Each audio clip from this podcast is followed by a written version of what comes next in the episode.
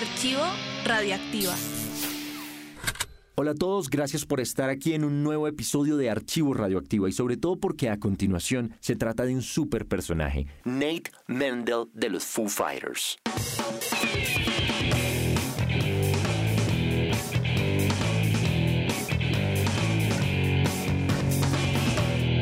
Importante sobre todo porque como fundador de los Foo Fighters ha vivido los momentos altos y bajos de la banda. En un momento casi se va, después se arrepintió de casi irse y dijo, no, esperen, esperen, esperen, es que mi vida no es lo mismo sin ustedes. Ha estado desde el inicio cuando la banda se plantea inicialmente como un trío y posteriormente cuando se fueron dando cuenta que realmente necesitaban un sonido mucho más cargado, sobre todo porque los Foo Fighters son una agrupación de guitarras fuertes, de guitarras pesadas, de sonido marcado.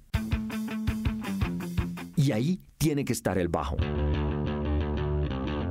De hecho, creo que Nate ha sido el único bajista que han tenido los Foo Fighters en su carrera, ya más de 25 años. Es un tipo clave para los Foo. Y precisamente por ese papel, de todos estos años que ha tenido Nate en los Foo Fighters, estuvimos hablando sobre Dave Grohl.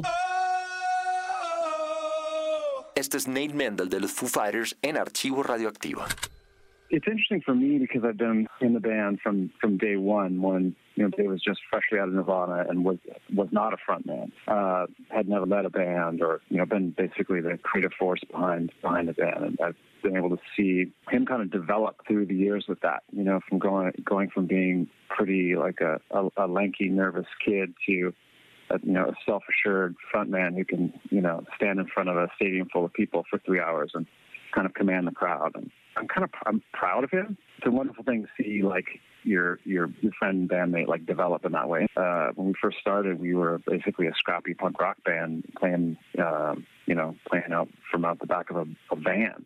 There were some things that you know we kind of decided like what we wanted the band to be like early on, and I think it's it's pretty great that we've been able to hold on to those those kind of ideals while while still growing the band over these years. Nate dice que es interesante para él porque ha estado en la banda desde el día 1, cuando Dave acababa de salir de Nirvana y no había sido un frontman. Nunca había liderado una banda y mucho menos había sido la fuerza creativa detrás de la banda. Lo ha visto desarrollarse a través de los años con esa capacidad. E ir desde un niño flaquito y nervioso a un frontman muy convencido, que se puede parar en un estadio lleno de gente por tres horas y dirigir una multitud. Nate dice que está muy orgulloso de él. Es algo maravilloso poder ver a tu amigo, compañero de banda, desarrollarse de esa manera. Cuando ellos empezaron, eran básicamente una banda punk rock que tocaban en la parte de atrás de una van. Y hubo algunas cosas que decidieron que querían hacer desde el principio. Y Nate considera que todavía es grandioso que muchas de esas cosas, y sobre todo esa conexión como banda, esos ideales que tuvieron desde el principio, siguen creciendo con ellos a través de todos estos años. Nate Mendel, desde el día uno con los Foo Fighters, con su amigo, con Dave después de Nirvana, viéndolo crecer, nos cuenta eso en Archivo Radioactivo. Archivo Radioactiva.